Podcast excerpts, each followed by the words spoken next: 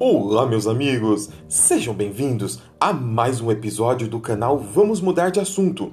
Eu sou Robinson Dias e hoje nós iremos falar sobre transtorno dissociativo de identidade, mais conhecido pela sigla TID. Esse transtorno ele é associado a uma experiência traumática que ocorre na infância. É, antes, ele era conhecido como um transtorno de personalidade múltipla, que a pessoa ela desassocia, ou seja, ela tem a existência de duas ou mais identidades distintas que são acompanhadas por mudanças no comportamento, na memória, no pensamento. E os sinais e sintomas, eles geralmente são observados pela pessoa ou mesmo por alguém próximo, alheio, que vê esses eventos e consegue interpretá-los. Existe também o, os sintomas chamados de lacunas contínuas de memória, que ocorrem em cima dos eventos cotidianos, das informações pessoais ou daquele evento traumático do passado que a pessoa não consegue se lembrar do que ocorreu.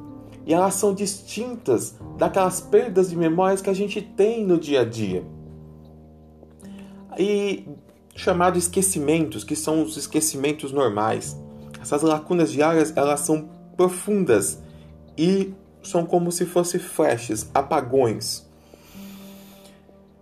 As causas potenciais que geralmente é, faz com que esses eventos traumáticos ele apareça, ele surja, né? É, ou melhor dizendo, com que essa pessoa, através dos eventos traumáticos, ela tem essa dissociação, né, de, de identidade, elas geralmente estão associados também a transtorno de ansiedade e humor. Alguns estudiosos, eles falam que a existência desse diagnóstico, ele de certa forma é bastante controverso e alguns fatores podem contribuir para o aparecimento e também auxiliar no momento do fechamento do diagnóstico do TID. Bem, então quais causas que podem ocorrer né, para que tenha esse transtorno. Ou seja, essa, essa identidade dissociativa, né? Bem, nós temos o estresse intenso. Então, quando uma pessoa é sujeita a estresse intenso, a, a capacidade da pessoa não conseguir dissociar ideias, ou seja, a inabilidade de lidar com suas memórias, suas percepções da realidade, ou mesmo a sua identidade, né, formadora. Então, da infância para a puberdade, pode acabar ocorrendo esse transtorno. E a falta de compreensão ao enfrentar situações limites na infância, como o abandono, né, que foi a falta de proteção, a, muitas vezes então a orfandade, a, o abuso, o, o abuso também de, de, de drogas ilícitas dos pais.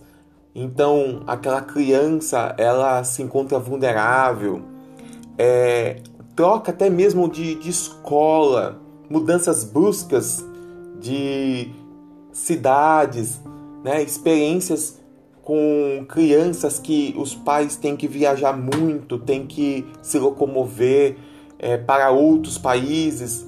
Então são, são experiências que elas desenvolvem né? traumas e, e essa, essa criança ela pode desenvolver essa personalidade dissociativa.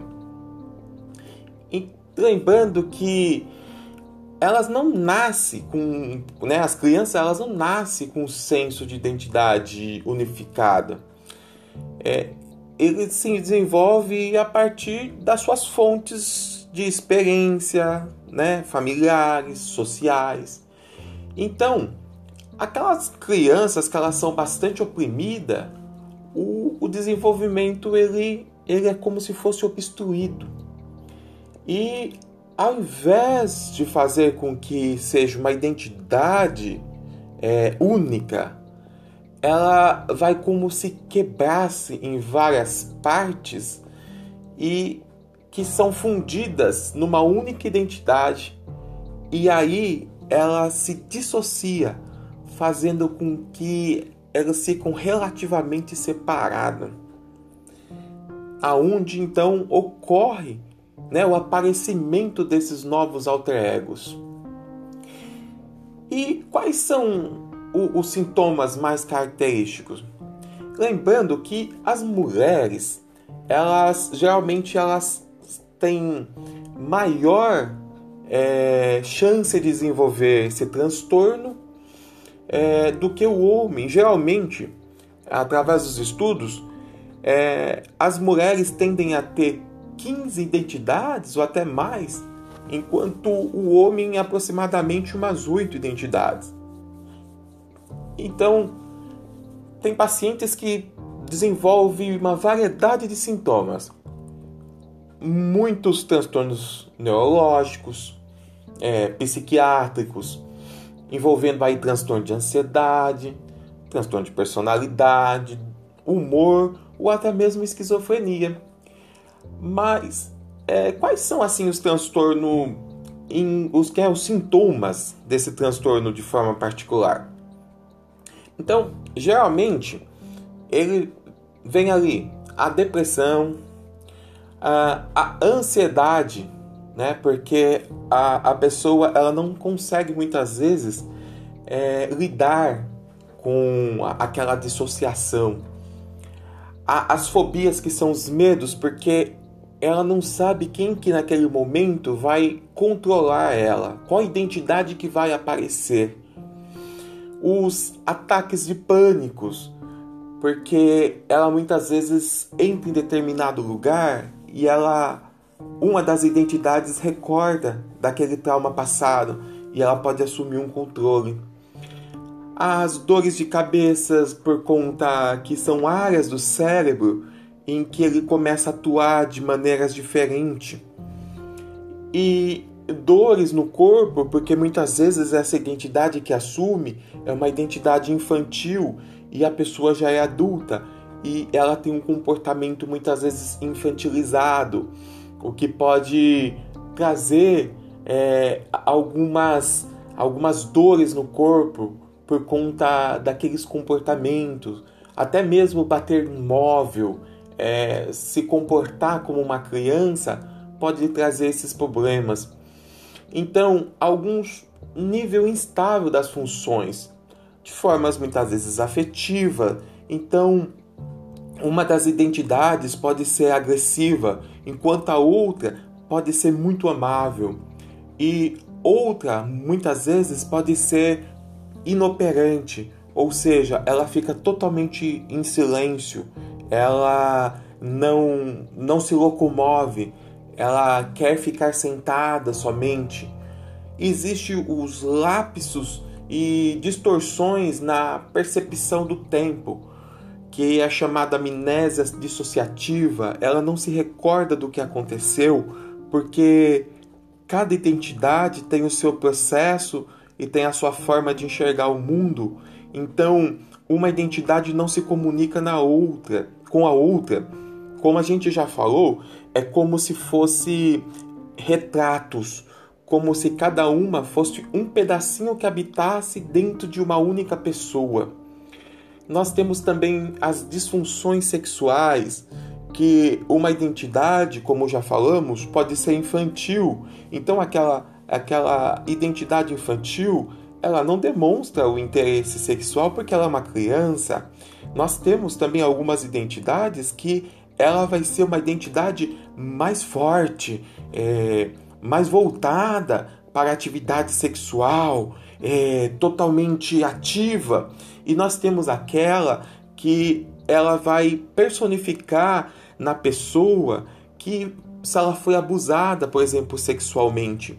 Então, ela sempre quando a pessoa tiver um envolvimento amoroso, aquela personalidade vai aflorar e geralmente vai afastar a outra pessoa, porque é como se fosse uma, uma identidade de proteção.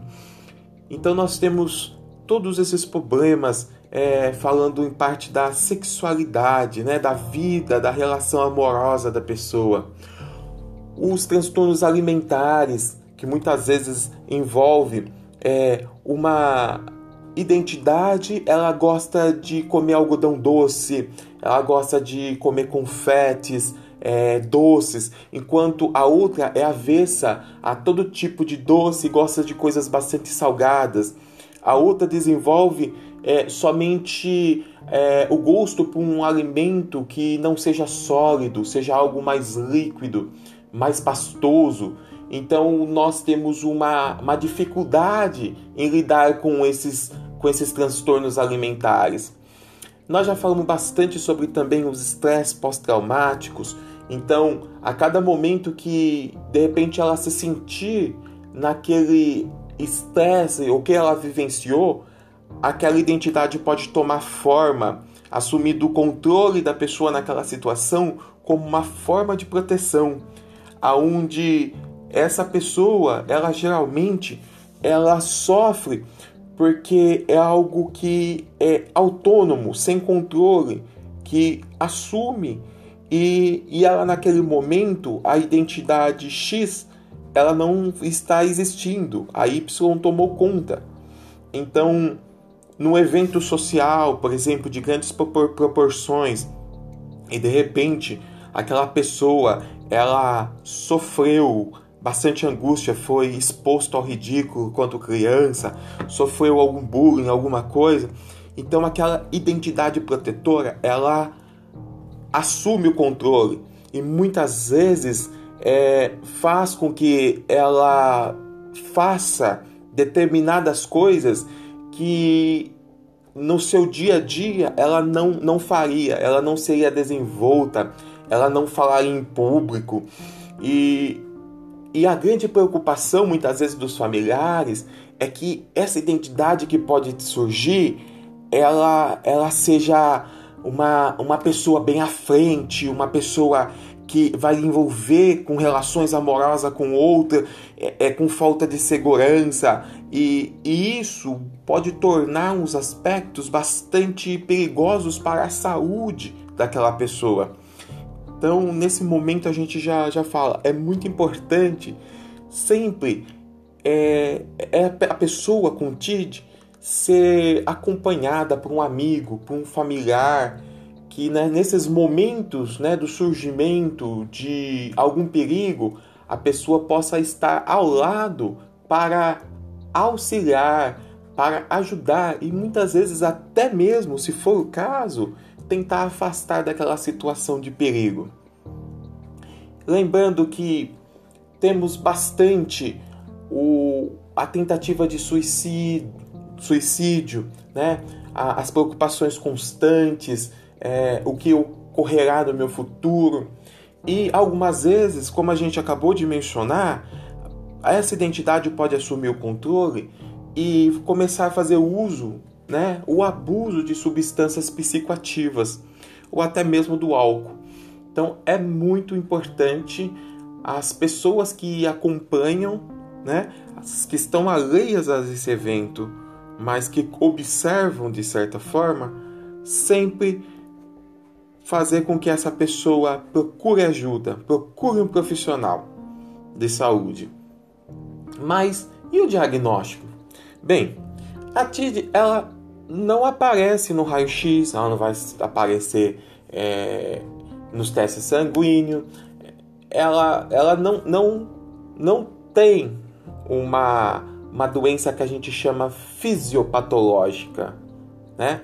Apesar de que as ressonâncias magnéticas, é, quando existem essas dissociações, é, existem algumas áreas ali no cérebro né, no, que algumas áreas elas eclodem, ou seja, é, elas aparecem em formas diferentes, em formatos diferentes, atuando de forma diferentes, mas o histórico do paciente e o, o exame físico ele, ele tem que ser utilizado para entender como esse paciente vem se comportando.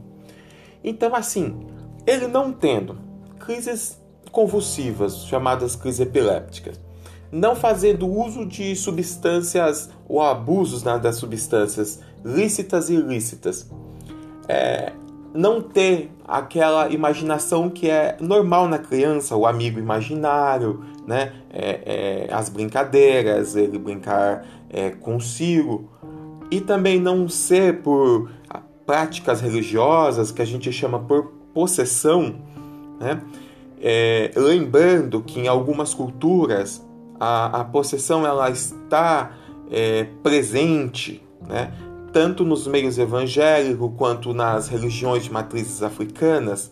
Então, não sendo explicada por essas causas, é, esse paciente ele tem que ser encaminhado para um psiquiatra ou psicólogo, porque esses profissionais eles vão utilizar é, diversos tipos de entrevistas e também tem as ferramentas à sua disposição é, para fazer essa avaliação de personalidade e diagnosticar né, esse possível caso de transtorno dissociativo de personalidade. Mas qual é então o, o tratamento? Esse tratamento ele vai depender então do indivíduo, é, de todas as suas características, o grau também de severidade e dos sintomas que, que apareceram. Mas tem que ser através de vários métodos. Primeira coisa é a cooperação. Ele, ele precisa abrir-se ao tratamento. Porque, na realidade, o, o psiquiatra e o psicólogo ele precisa ter contato com todas as alterpersonalidades. Então, com todas aquelas identidades, ele precisa conhecer. E ele precisa fazer com que essas, é, esses alter egos se comuniquem. E para isso, é, tem que existir a cooperação do indivíduo. É uma prática difícil, é uma prática que requer tempo e confiança frente ao profissional de saúde. Temos também a terapia cognitivo-comportamental, né, que é feito pelo psicólogo, que ele vai focar ali na, na mudança de padrões, de pensamentos, né? então vai tratar aqueles distúrbios é, de imagem, de autopercepção, de pensamentos suicidas, que são os pensamentos não saudáveis, né? E na questão ali também do desenvolvimento de personalidade. A medicação, geralmente por conta que esse paciente ele apresenta ou, ou sofre né, de depressão ou ansiedade, então vai entrar aí com os antidepressivos, com o, a, as medicações ansiolíticas. E nós temos a terapia familiar que abarca a, a família no cuidado desse paciente, para entender né, a, a, as experiências desse paciente, a causa, o transtorno, como foi a infância dele. Então, o terapeuta ele trabalha com a família para que a família entenda o paciente e ele também seja o centro do cuidado. Então, a família requer também cuidados. família necessita de cuidados. A arte terapia ou musicoterapia, eu deixo até aqui para vocês. É, vai lá no podcast, aí no, no canal Vamos Mudar de Assunto, vai ver o que é musicoterapia. É uma, uma arte linda. Inclusive, muito utilizada no tratamento para pacientes com mal de Alzheimer. Então, nós temos a arte terapia né, e a musicoterapia, que ela vai permitir aí a exploração é, e a expressão dos pensamentos, né?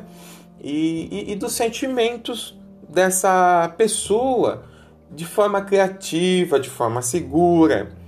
E é muito interessante porque é, através da música, o, o, o musicoterapeuta, né, ele consegue muitas vezes fazer um link com essas com esses alter egos. E temos aqui também a terapia comportamental, que é utilizado também né, pelo, pelo terapeuta, pelo psicólogo, né? É uma ele envolve aí né, a, a obrigação do paciente responder um único nome. Então, assim, é, ele vai fazer com que aquele indivíduo ele faça né, uma, uma análise de, sua, dos seus comportamentos. Então, assim, é muito importante ele ter esse autoconhecimento. E, e sempre a, a, terapia comportamental é, ele faz com que a pessoa ela responda de forma mais consistente a um determinado nome. Então ele fala ali na primeira pessoa, ele se reconhece como uma, uma pessoa. Então essa terapia tradicional ela pode ser utilizada bastante aí no início é, para o tratamento da, da, da TID. Mas nós, nós temos o, nós temos três grupos, né?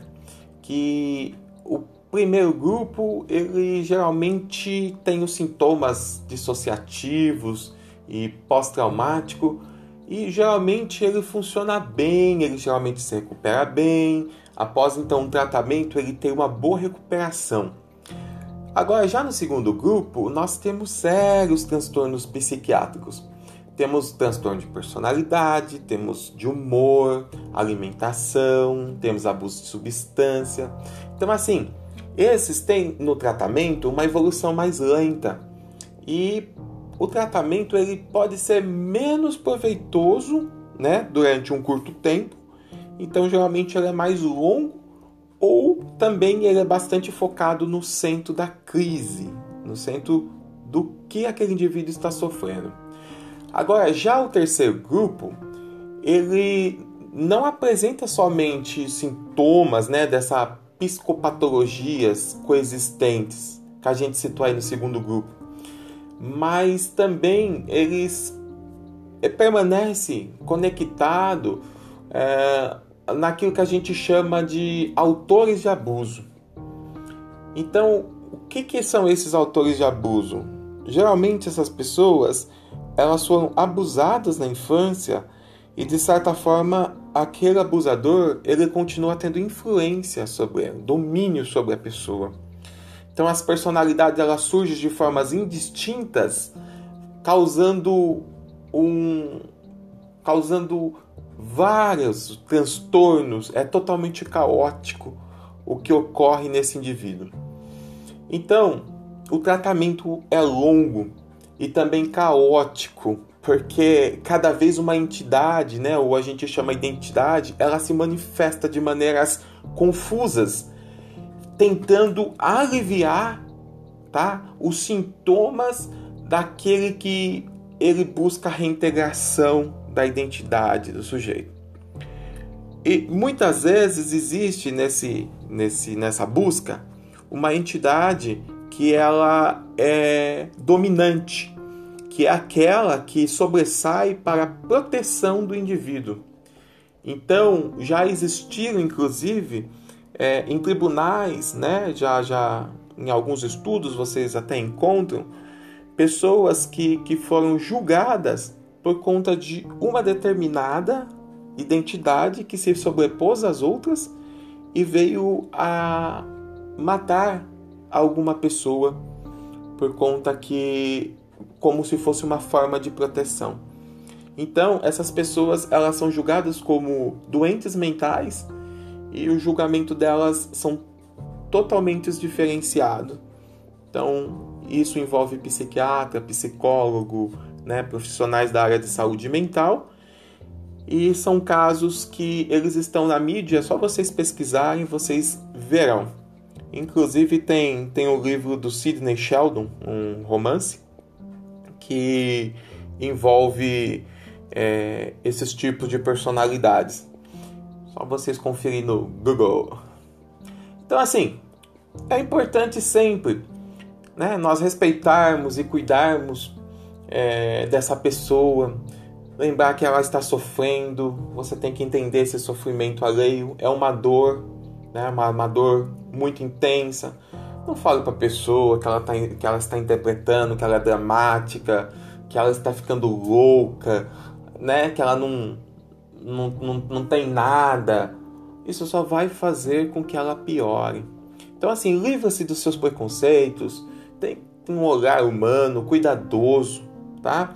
Então, dispa, procura, você também procura auxílio, né? Vai num, num terapeuta, num psicólogo, também acompanhe é, essa pessoa em todas as consultas, sempre, sempre acompanhe ela é, em todos os locais, sempre tenha um familiar, um amigo, tá? por perto para que essa pessoa possa ficar estável. Se perceber que ela está correndo perigo, é, não deixe de apoiar é, se na possibilidade de dela vir, né, numa tentativa de suicídio alguma coisa, afaste os instrumentos que possam fazer mal. É, qualquer coisa aciona o 24 horas, né?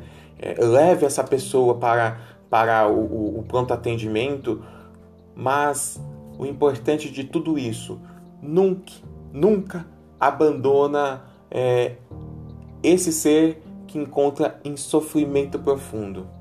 Não julgue, seja aquele que dê a mão. Então, esse foi o episódio de hoje. Espero que vocês tenham uma semana abençoada, cheia de muita paz. Beijos no coração. Até o próximo episódio. Fiquem com Deus e eu fui!